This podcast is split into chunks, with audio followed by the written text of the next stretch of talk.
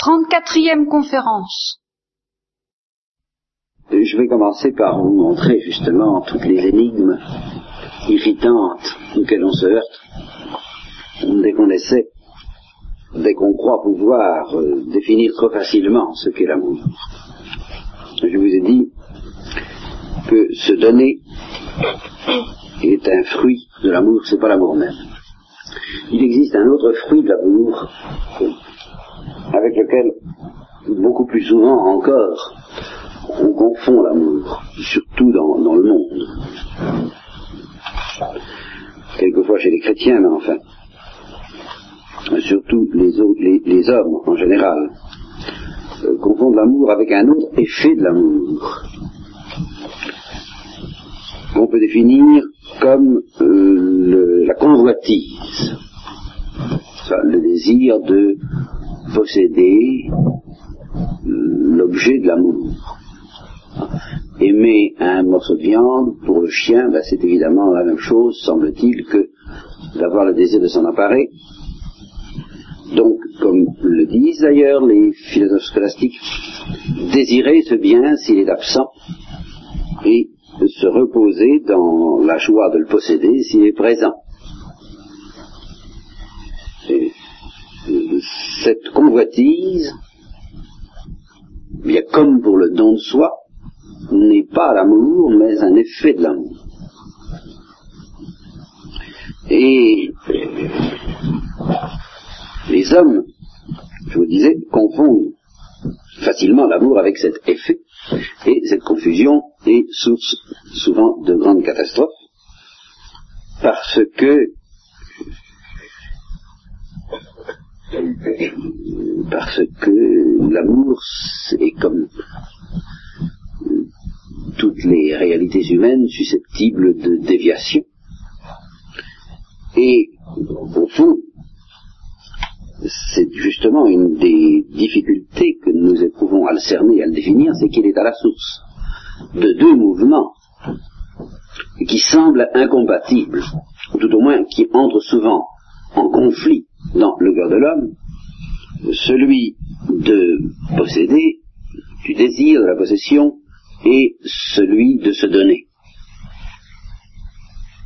De se donner, ce qui veut dire pratiquement, concrètement, euh, in carita non ficta, dans le cas d'un amour non trompeur, euh, vient souvent renoncer à la possession même.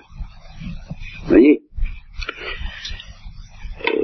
renoncer à ses satisfactions, à ses aises en faveur de celui que l'on aime.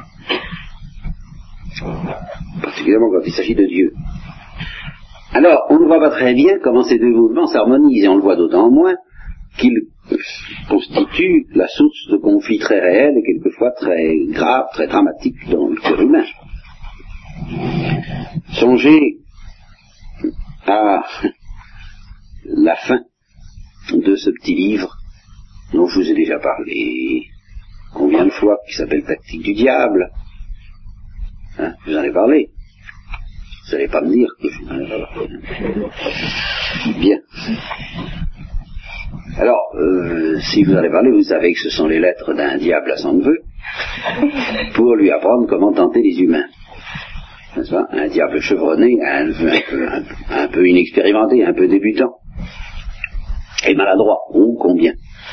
Et ces maladresses euh, ont le don d'irriter l'ongle au plus haut point, de telle sorte que l'ongle lui envoie à un moment donné une brochure abondamment illustrée, du plus haut intérêt, sur les traitements réservés aux tentateurs incompétents.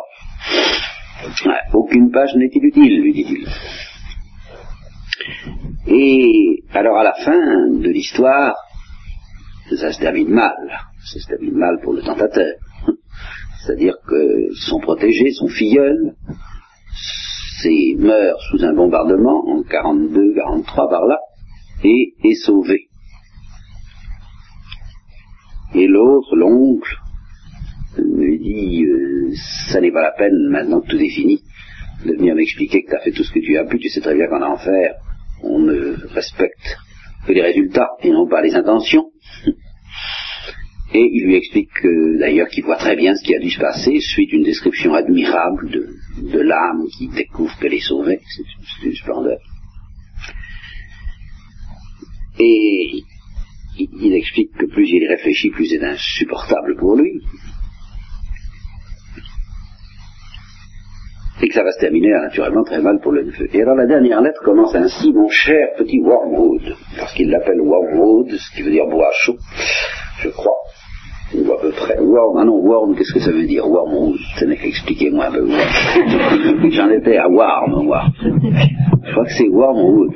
Wood, c'est bois, n'est-ce pas? Et Worm, chaud. Ah, ben voilà, alors je ne me suis pas trompé. J'en suis enchanté. Mais ça s'écrit W-O. C'est ça qui est curieux. Ça vient de terre dans ce cas-là. Ah Je savais bien que c'était pas si simple. Oui, c'est des noms très, très curieux. De même que vous pourriez m'expliquer sans doute ce que veut dire screw tape.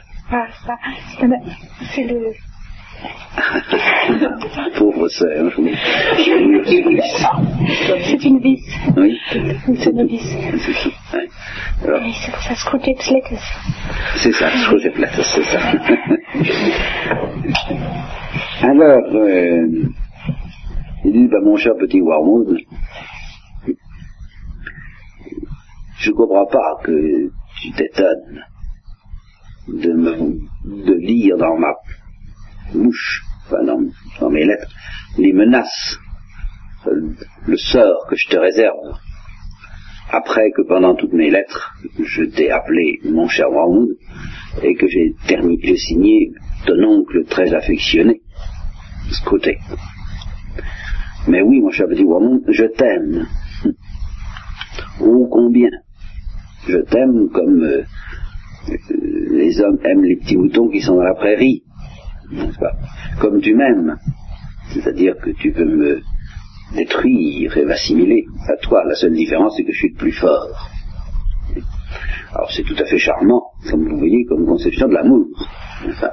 Et ça vous montre justement l'ambiguïté fondamentale de ce terme dans le langage humain.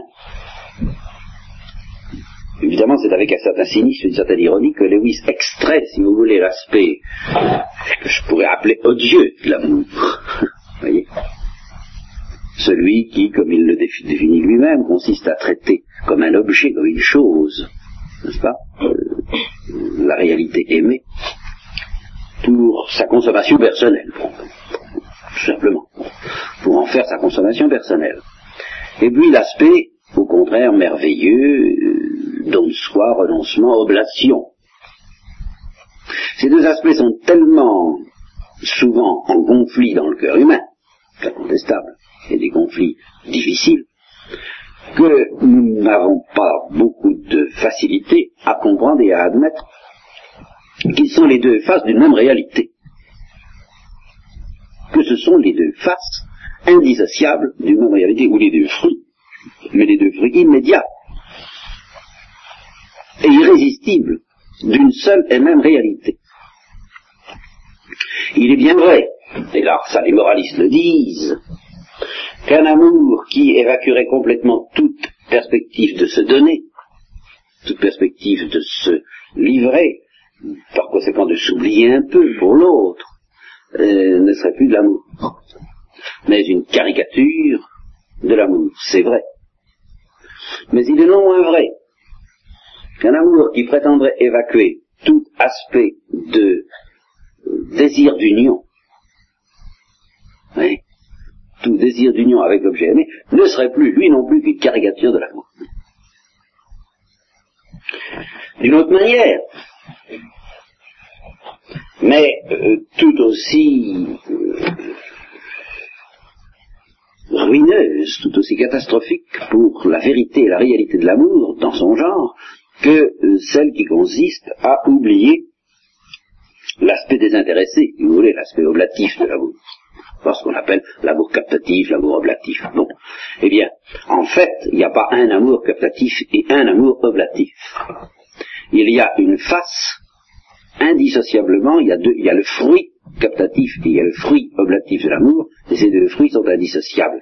Et alors, de même qu'un amour qui prétendrait euh, être de l'amour tout en étant plus du tout oblatif serait une caricature monstrueuse et égoïste de l'amour. De même, un amour qui prétendrait, et ça n'est pas faux, ça a existé dans l'Église, qui prétendrait être purement désintéressé, purement oblatif, sans aucun aspect captatif, serait encore une caricature de l'amour. Et cette caricature de l'amour, c'est ce que nous offrent justement les résiquiétistes dont je vous ai déjà parlé, à l'égard de Dieu. Ça, aimer Dieu, en telle sorte qu'on ne désire plus le ciel, et qu'on accepte l'éventualité de l'enfer, tout simplement parce qu'on se contente de vouloir la volonté de l'autre, mais en somme, on renonce à tout désir efficace d'union, qui serait considéré comme quelque chose d'égoïste, d'intéressé, et par conséquent euh, d'ennemi de l'amour. Vous voyez? Alors le résultat, c'est que, au fond, une telle conception est souvent, ne peut être, euh, sauf si elle est de bonne foi, mais dans sa racine spirituelle qu'animée d'un immense orgueil, celle qui consiste à vouloir se délivrer euh, comme d'une tare, du besoin d'être unis, du besoin irrésistible que nous éprouvons d'être unis à Dieu pour notre bonheur, au fond de se délivrer comme d'une tare du désir du bonheur. Vous voyez que tout ça est assez grave mais que philosophiquement, ça nous laisse euh, tout de même perplexe comment la même réalité, la même, une seule même réalité, peut-elle être à la source d'un mouvement qu'il faut bien appeler, qu'on appelle captatif, c'est pas tout à fait ça d'ailleurs qu'il faudrait dire, je dirais plutôt d'un besoin, d'un désir d'union, n'est-ce pas? Comme le disent les scolastiques, l'objet présent, l'objet étant absent, on le désire, l'objet étant présent, on se repose dans sa possession, dans l'union de notre être avec cet objet, avec ce bien. Et puis, un aspect oblatif. Ce même amour fait que on désire le bien de l'autre et que peut-être, quelquefois, quand il s'agit de Dieu, on désire le bien de l'autre plus que son propre bien, de préférence à soi-même, et qu'on est ainsi prêt à sacrifier à sacrifier euh, son désir personnel à celui de l'être aimé. Et c'est le cas de Dieu. C'est ce qui se produit quand on aime Dieu par-dessus toute chose et plus que soi-même. Alors comment est-ce que ça s'arrange tout ça? Comment la même réalité peut-elle être à la fois la source de posséder Dieu, la source du désir de posséder Dieu et de la disposition, euh, éventuellement, à offrir son désir à Dieu pour qu'il en fasse ce qu'il veut. Je vous ai dit, nous ne devons jamais renoncer au ciel, au désir du ciel, mais il est certain que c'est une disposition sainte, non pas de renoncer au ciel, mais de s'en remettre à Dieu et d'accepter éventuellement tout ce qu'il voudra, euh, y compris euh, la perte du ciel si estimez que c'est plus juste, parce que euh, nous préférons, nous, nous voulons désirer le ciel que dans son propre désir. Voyez Et cependant, Dieu veut que nous désirions le ciel. Et Dieu veut que nous désirions l'union à lui. Et d'une manière dévorante. Bon. Alors, je ne vais pas vous faire ici le procès de la question de l'amour pur et toutes ces choses, c'est pas ça que je vis, je vais essayer de réfléchir philosophiquement avec vous sur la nature de cette réalité tellement mystérieuse qui n'est ni don soi, ni convoitise, mais qui est à la racine de l'un et de l'autre. Il faut admettre que aimer, c'est quelque chose de plus profond. Dire j'aime, c'est dire quelque chose de plus profond que de dire je me donne. Et c'est dire quelque chose de plus profond que de dire je désire. Voilà. Et quoi? Qu'est-ce que c'est que cette chose plus profonde qui est à la source de l'impulsion du mouvement par lequel nous nous donnons et qui est à la source du mouvement par lequel nous désirons. Mais qui est quelque chose de plus profond que l'un et l'autre. Alors, pour que cette difficulté apparaisse en pleine lumière, et qu'en même temps peut-être on puisse espérer lui trouver un commencement de réponse, il faut se demander ce que c'est que l'amour en Dieu. Et c'est là que nous allons voir la difficulté à, je dis, à son sommet, à son paroxysme. Parce que l'amour nous apparaît essentiellement comme quelque chose de dynamique. Qu'il s'agisse de la convoitise, ou qu'il s'agisse du don de soi, qu'il s'agisse de l'amour captatif ou oblatif, ce à quoi on pense, ce qu'évoque pour nous le mot amour, c'est un certain mouvement, un certain élan. Un certain élan du cœur qui cherche à s'emparer ou qui se donne. Ça, euh, bon, l'un et l'autre à la fois. Euh, mais, de toute façon, un élan, un dynamisme, une tendance. Voyez-vous? Et alors, si vous réfléchissez à cette question de tendance, de dynamisme, d'élan, vous serez assez vite entraîné à imaginer, à définir l'amour finalement comme une attitude de l'inférieur à l'égard du supérieur. Vous allez voir. Donc une attitude de celui qui n'est pas parfait à l'égard de ce qui est parfait. En effet, lorsque vous imaginez cette situation d'un supérieur, d'un inférieur en face d'un supérieur, je parle d'un inférieur ontologique et moral, mais pas d'un inférieur euh, social, hiérarchique, c'est pas de ça qu'il s'agit, n'est-ce pas Il s'agit d'un inférieur ontologique, un inférieur essentiel, n'est-ce pas?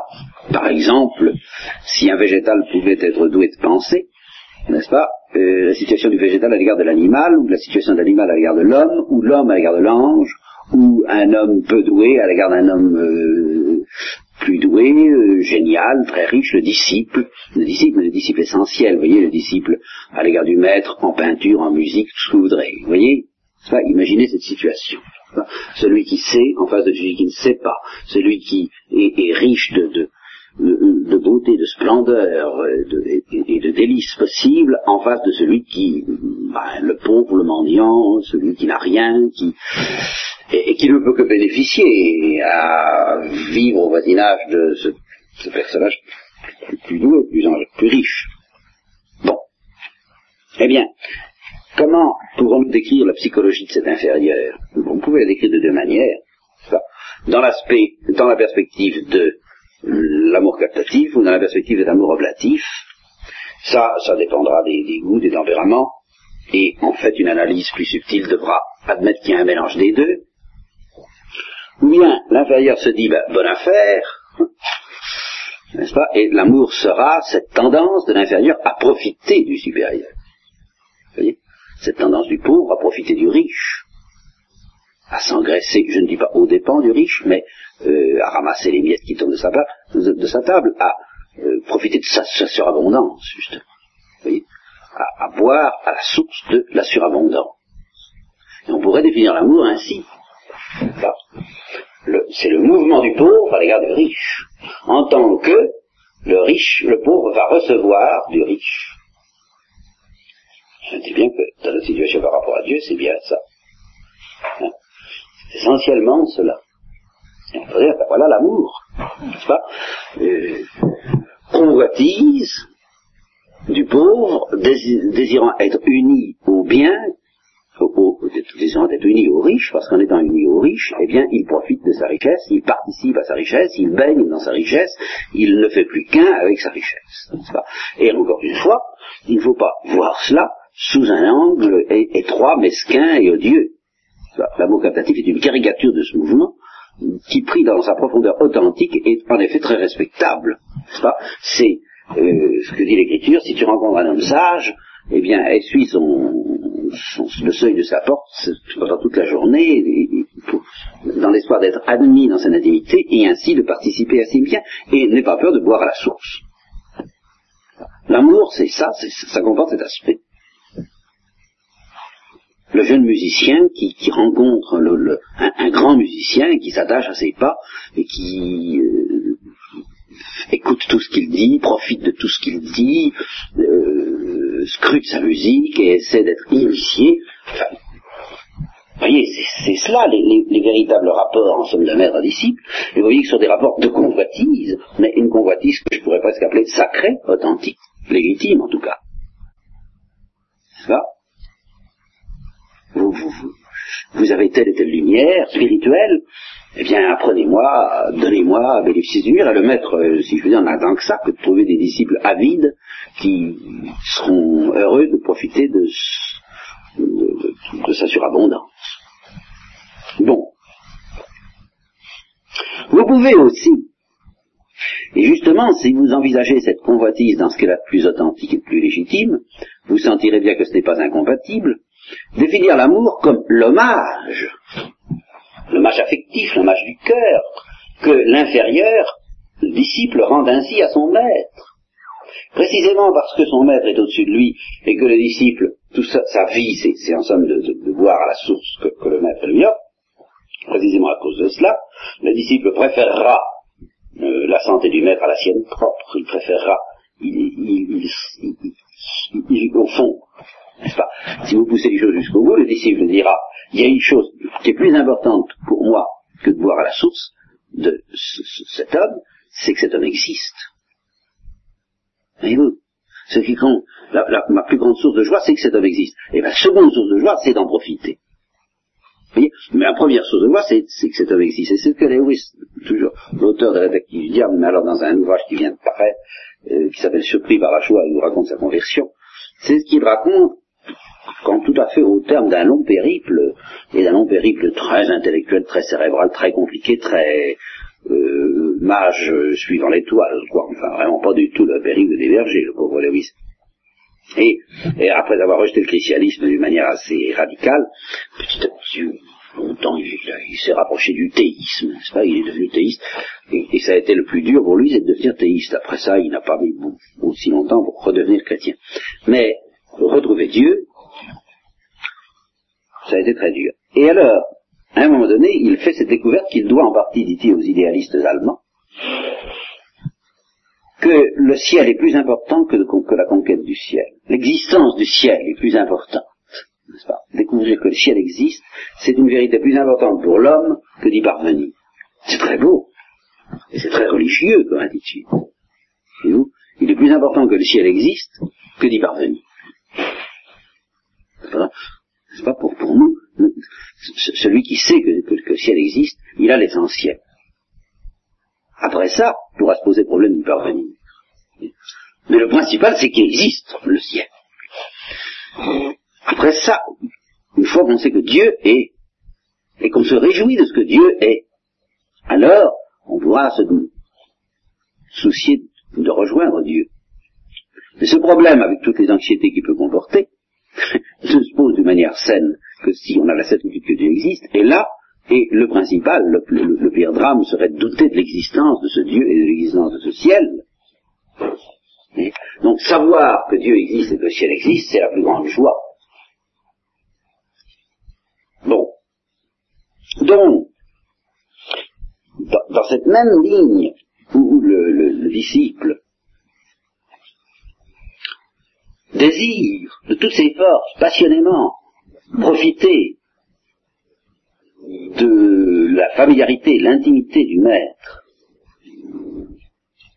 et des, joies spirituelles qui, rayonnent de lui, le disciple, en vertu de ce même mouvement qui est défini comme un mouvement d'amour, se réjouira surtout de l'existence de ce maître et sera prêt à faire tous les sacrifices, à se donner pour que le maître continue à exister et à pouvoir donner ce qu'il a à donner. Vous voyez? Donc, vous voyez dans un cas de ce genre l'étroite euh, solidarité de l'aspect captatif et de l'aspect oblatif de l'amour. L'un n'allant pas sans l'autre. Un disciple qui se contenterait, euh, comme je vous l'ai souvent dit à propos du père Cocagnac et des gâteaux, n'est-ce pas, d'aimer son maître d'un amour de pure bienveillance, n'est-ce pas, c'est-à-dire de vouloir qu'il, ce serait un peu l'amour euh, de, la femme de chambre, vous voyez, ou de la gouvernante qui veut qu'il ait bien chaud, qu'il ait tout ce qu'il faut, mais qui se moque éperdument de sa musique.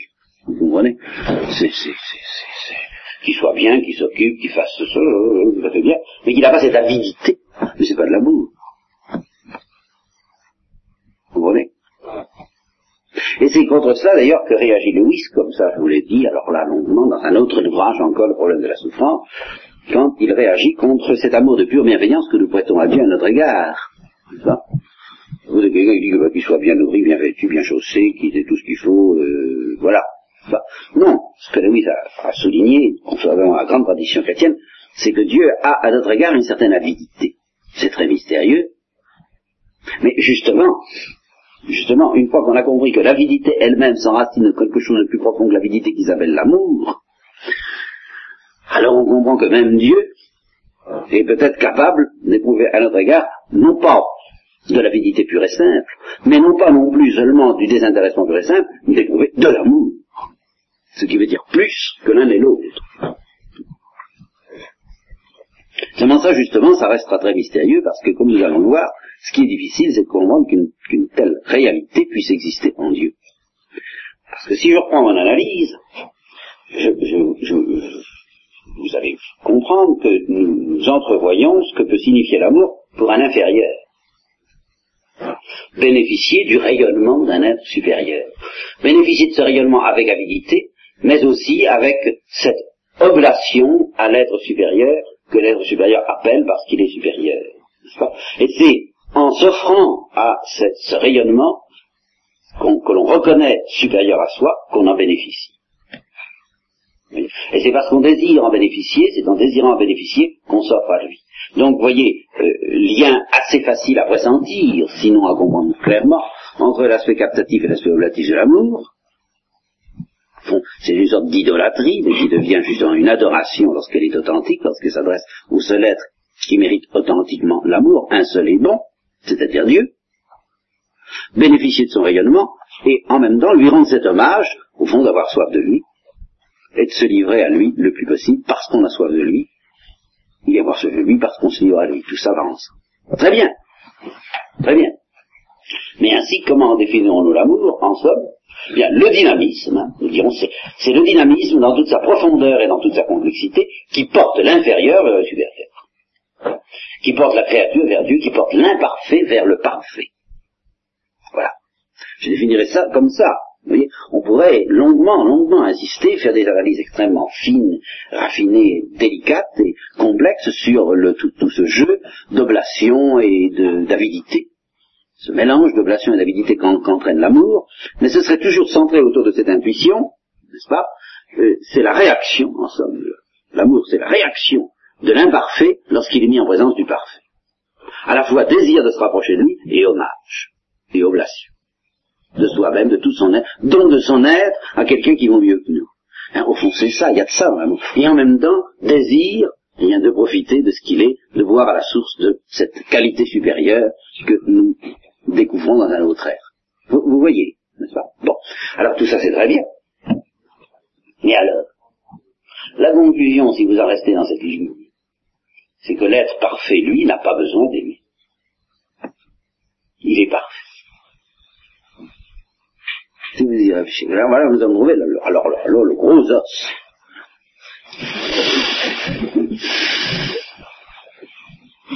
L'amour, et la plupart des analyses en restent là, au fond, la plupart des analyses décrivent l'amour comme une imperfection. Plus exactement, comme le remède à une imperfection. Vous voyez? C'est le mouvement par lequel l'être imparfait porte remède, remédie à son imperfection, en s'orientant vers le parfait s'orientant d'une manière euh, avide et d'une manière oblative à la fois, mais s'orientant vers l'être parfait. Donc là où il y a perfection, il n'y a plus besoin de ça. Qu'est-ce que vient faire ce dynamisme chez un être parfait? Ce dynamisme qui semble être justement la marque de l'imparfait comme tel. Au fond, l'amour, nous définirons le mouvement par lequel l'imparfait cherche à rejoindre le parfait. Et une telle définition, ça serait solide, ça viendra. On va faire des dissertations là-dessus qui viendraient tout. Hein le mouvement par lequel l'être imparfait cherche à se relier à l'être parfait. Faut que un mouvement essentiellement religieux. Vous voyez? Bon, c'est très bien. Mais alors justement, l'être parfait est parfait en ce sens que lui, il est dispensé de l'amour. Il n'a pas besoin de ce dynamisme spécial pour être parfait, ou pour s'orienter vers le parfait. Il est parfait. Eh bien, cette conception, ce que j'appellerais inhumaine de la perfection, règne de manière effrayante dans le cœur des hommes, car c'est une erreur d'une part, mais c'est pas seulement une erreur, malheureusement.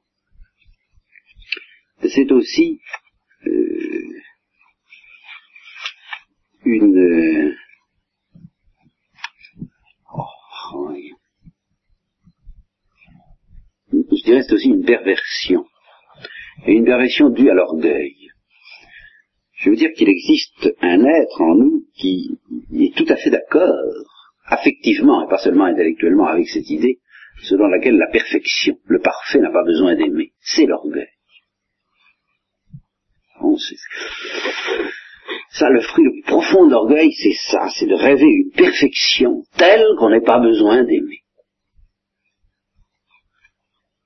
Et de réserver l'amour à ceux qui ne sont pas parfaits et qui, eux, alors naturellement, à eux, il convient d'aimer, c'est-à-dire à eux, il convient de s'orienter. Autrement, dit, je crois qu'un des crues les plus épouvantables de l'orgueil, c'est de ressentir l'amour comme une humiliation. L'humiliation des inférieurs qui ne peuvent rien faire d'autre que de s'orienter vers celui qui est parfait. De sorte que si on pouvait être parfait, bien on serait délivré de cette humiliation qui s'appelle l'amour.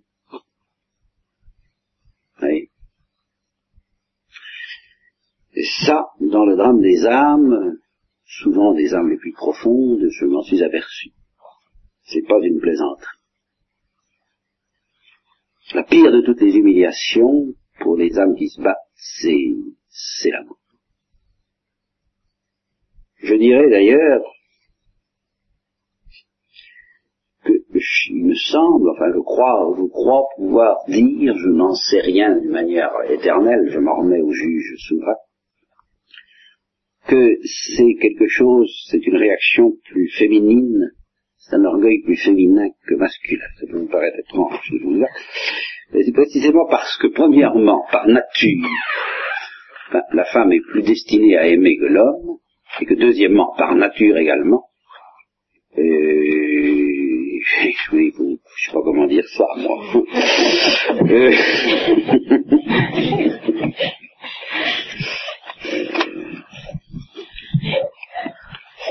Elle est à égalité avec l'homme, bien sûr. N'est-ce pas? Enfin, pas tout à fait, tout à fait. C'est quand même une, certaine hiérarchie, enfin, naturelle. Et sanctionnée, semble-t-il, au plan naturel, par euh, Saint Paul en particulier, et par l'Église en général. L'homme est la tête de la femme, vous voyez. C'est même dit dans Saint Paul, n'est-ce pas? Alors,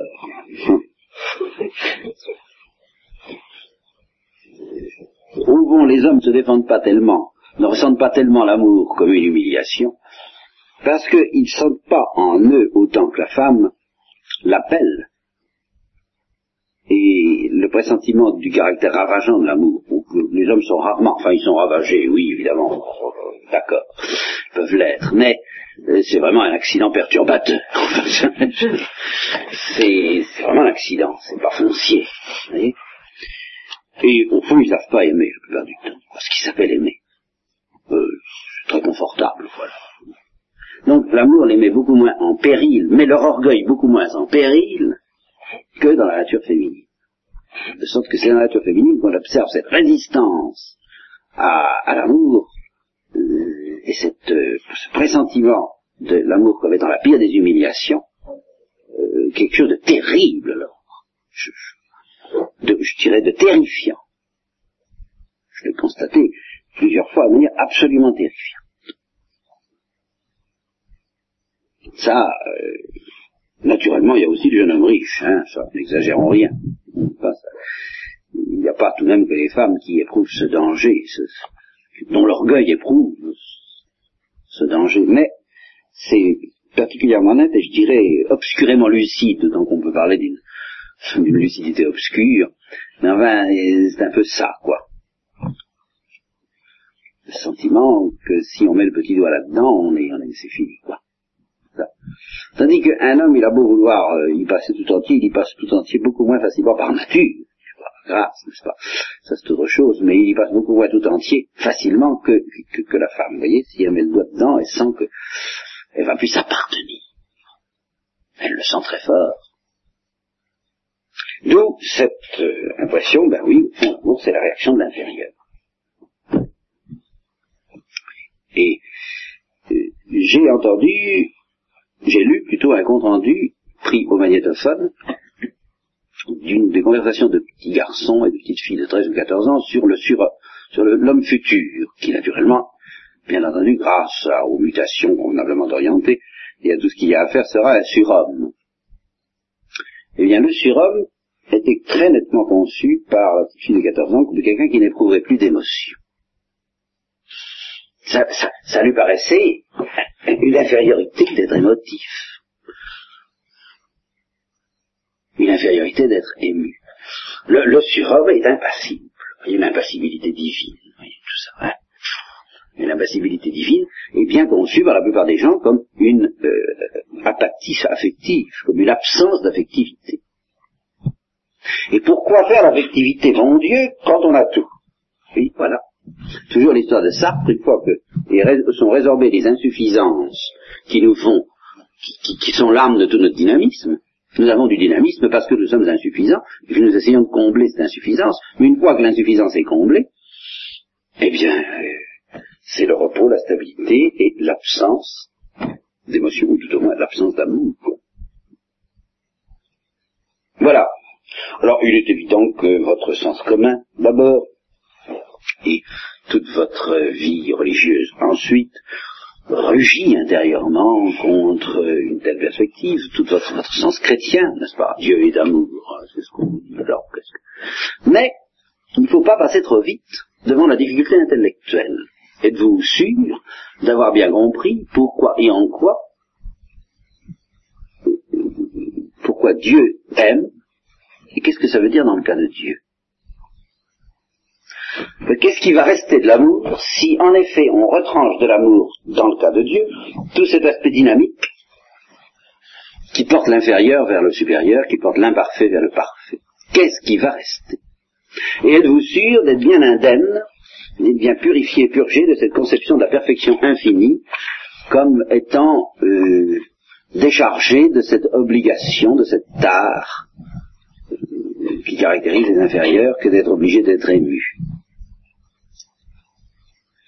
Alors naturellement, nous avons notre culture chrétienne qui est là pour nous, pour nous rectifier dans ce sens-là. Mais attention, comment et jusqu'à quel point avons-nous assimilé cette culture chrétienne dans notre intelligence? Pas? Euh, Il est facile de se représenter Dieu comme ému de compassion ou de colère quand on se représente de manière anthropomorphique. N'est-ce pas? Ou encore, il est facile, quand on est chrétien, de mettre sur le compte du Christ en tant qu'homme toutes les émotions et tout l'amour que finalement nous ne voyons pas comment mettre en Dieu. Si ce n'est à moins de se représenter Dieu, encore une fois, de manière anthropomorphique. Et comme les chrétiens sont éduqués tout de même de plus en plus à comprendre dans leur intelligence que Dieu n'est pas anthropomorphique, eh bien, euh, au fond, la plupart des chrétiens ont tendance à se représenter Dieu comme impassible et comme par conséquent ne s'intéressant pas à eux. Il a, qu'est-ce qu'il a à faire de petites histoires euh, Tout ça se tient. Et alors l'idéalisme, le fameux l'égalianisme qui a fait du bien à l'égoïsme et fait du mal à tant d'autres, s'oriente bien vers une conception de l'être parfait, de, de la perfection spirituelle, comme évacuant ce dynamisme dialectique qui n'appartient qu'à l'imperfection et qui s'appelle l'amour. Autrement dit, en Dieu, eh bien, nous mettrons la perfection infinie de l'être, la plénitude infinie de l'être, nous mettrons la connaissance, si on veut, c'est la pensée qui se pense, dans sa solitude, en attendant que le mystère chrétien nous révèle qu'il y en a trois, mais on ne sait pas très bien pourquoi. Mais l'amour, Qu'est-ce que ça veut dire? En Dieu Ça ne peut pas être défini, vous comprenez, ça. Vous ne pouvez pas le définir comme le mouvement de l'inférieur vers le... Non. Vous ne pouvez pas le définir comme le mouvement d'un parfait vers le parfait. Vous ne pouvez même pas le définir comme un mouvement du tout. Parce qu'en Dieu, il n'y a pas de mouvement. Alors, qu'est-ce que veut dire dans ce cas-là, et à ce niveau-là, le mot amour Qu'est-ce que c'est qu'un amour sans frémissement Oh Êtes-vous sûr d'avoir réussi, encore une fois, à purger votre esprit de la tentation qui consiste à lier l'amour dans votre intelligence à une imperfection, parce que, qui consiste à lier l'amour dans votre intelligence à un mouvement? Amour, tendance, dynamisme, orientation, désir, aspiration, oblation, tout ça c'est un mouvement. Mais en Dieu c'est pas ça. Alors qu'est-ce que c'est? Ben, Vous dites à quelle profondeur il faut descendre pour pressentir, hein, je ne vous dis pas pour y voir clair, pour pressentir, pour essayer de cerner ce qui nous fait. Alors au fond, où est-ce que nous allons trouver la clé? Mais forcément, nous allons trouver la clé uniquement dans l'exercice perpétuel de la théodicée, celui qui consiste à chercher dans les réalités créées quelle est la perfection pure qu'il va falloir mettre en Dieu à travers, noyer à travers les imperfections. Ce que nous allons être obligés de faire, c'est de chercher ce qui nous fait pressentir que aimer n'est pas une imperfection pure. Qu'il y a que les modalités de l'amour chez nous sont toujours imparfaites, qu'elles comportent toujours un dynamisme, un mouvement, un élan, donc le, le lien de l'inférieur vers le supérieur et de l'imparfait vers le parfait, mais qu'il y a quelque chose de plus profond qui, lui, n'est ni un mouvement ni une imperfection. Et qui, cependant, est irréductible à ce que nous appelons connaître et est irréductible à ce que nous appelons purement et simplement exister. Quelque chose d'autre que d'exister, d'autre chose que de connaître, et autre chose aussi que d'un dynamisme purement et simplement, tout en étant la source du dynamisme. Quoi? Voyez? Je ne vous promets pas de vous satisfaire, parce que c'est un exercice métaphysique difficile, et de toute façon, euh, je dirais relativement décevant. En sens que jamais nous n'irons plus loin, en fin de compte, que ce que d'emblée, d'entrée de jeu, le sens commun euh, vous dit ou ne vous dit pas à ce sujet. Si, vous n'avez pas d'emblée d'intuition qu'il y a dans l'amour autre chose de positif, qui mérite vraiment d'être appelé une perfection pure et d'être transposée en Dieu, c'est pas mes paroles qui vous la donneront. Et si c'est seulement la foi qui vous la donne, alors il y a déchirement entre votre foi et votre intelligence, et vous êtes un peu dans le péril euh, de ceux qui, ben, qui font de la piété d'un côté, puis qui ont des convictions de l'autre, n'est-ce pas? Il est souhaitable que votre intuition de fond vous, vous, souffle, ça m'étonnerait qu'elle ne le fasse pas, qu'il y a dans l'amour une perfection pure. Ben, cette perfection, cette intuition, nous allons essayer de la, de la dégager, de la délivrer de, de l'inconscience dont elle est peut-être enveloppée en vous, mais c'est tout ce qu'on peut faire. Qu'il existe quelque chose d'aussi parfait que la connaissance, en soi, qui est enrobé de mille imperfections dans notre cas, mais qui n'est pas la connaissance. Voilà. Et vous, vous devez bien soupçonner que pour un matérialiste, ou même pour un philosophe non chrétien, c'est intransmissible cette intuition-là. Oui, on peut encore démontrer l'existence de Dieu. On peut encore euh, démontrer que Dieu est personnel et que Dieu est connaissant, mais que Dieu est amour. C'est presque indémontrable. Et cependant, ce n'est pas une pure et simple vérité de foi. Si vous en faites une pure et simple vérité de foi, alors vous renoncez à lier la révélation chrétienne à cette intuition du cœur et de l'intelligence, mais du sens commun, qui vous fait pressentir que, que l'amour est une réalité, est une perfection. Quoi. Alors on dirait, mais ça va de soi, y a longtemps que je, le sens, nous le sentons tous, et, dans le, et même les hindous, quand ils pensent que tout est amour, est-ce que est-ce que ce n'est pas ça qu'ils pensent? Oui. Mais encore faut-il voir quelle idée ils s'en font. S'ils se font de l'amour une idée intellectuelle, qui réduit l'amour à tout simplement la vie spirituelle, au fond à la connaissance, ça ne nous avance pas grand-chose. Il faut que l'amour reste vraiment l'amour, c'est-à-dire un, mouvement. Je n'ose pas dire un mouvement. Quelque chose, une opération spirituelle distincte de la connaissance. Et qui, en Dieu, ne doit impliquer aucune imperfection. Alors je m'excuse parce que nous arrivons à cinq minutes de la fin et une fois de plus je vais me laisser sur votre fin. Euh, nous sommes devant des choses difficiles. Je vais tout de même, alors vous, vous orienter d'un mot, mais il faudra que nous revenions entièrement là-dessus après. Je vous ai dit hier, la grande intuition de Saint-Augustin, mon amour, c'est mon poids. Il est évident qu'on va pas mettre un poids en Dieu, ce sera encore une imperfection bien pire que toute, n'est-ce pas? Mais qui va nous servir de fil conducteur, c'est la suivante. Pourquoi l'inférieur ou l'imparfait se précipite-t-il vers le parfait? Parce que le parfait exerce sur lui une séduction, un douce, un poids, une attraction.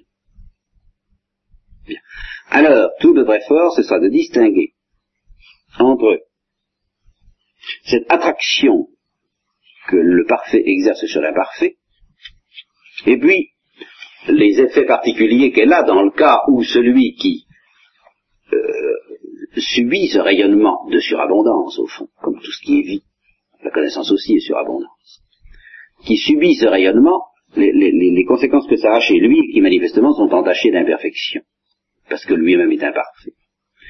Mais ça d'essayer de comprendre que se cache comme un, comme un noyau au cœur du fruit, au cœur de cette tendance qui m'entraîne vers un bien, et qui me met sous la dépendance d'un bien, quelque chose qui n'est pas une imperfection, et qui devrait une très grande perfection de ma part, la capacité d'être sensible à ce bien comme bien. Voyez-vous, c'est ce que, cette sensibilité au bien qui, dans mon cas, devient un poids, devient un, une séduction, devient un attrait. Mais en fait, si nous demandons ce qui se passe à l'intérieur du bien lui-même, bien nous y mettrons cette même attraction à l'infini.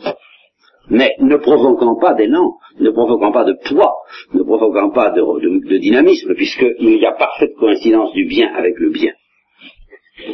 Seulement, il serait vraiment stupide, fou, mais malheureusement c'est très facile à faire, en somme, de ne pas mettre dans le bien cette perfection en vertu de laquelle il m'attire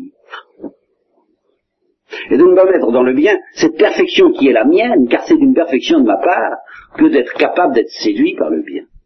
Que cette perfection, encore une fois, soit la source, parce que je suis imparfait, d'un élan, d'un dynamisme qui trahit mon imperfection, c'est possible. Mais le fait qu'en effet je peux porter remède à cette imperfection en me laissant séduire par le rayonnement du bien, ça c'est pas une imperfection. Et c'est ça que je vais mettre à l'infini dans le bien, et qui n'est ni la réalité du bien, ni la connaissance que le bien a du bien, mais l'amour que le bien a pour le bien.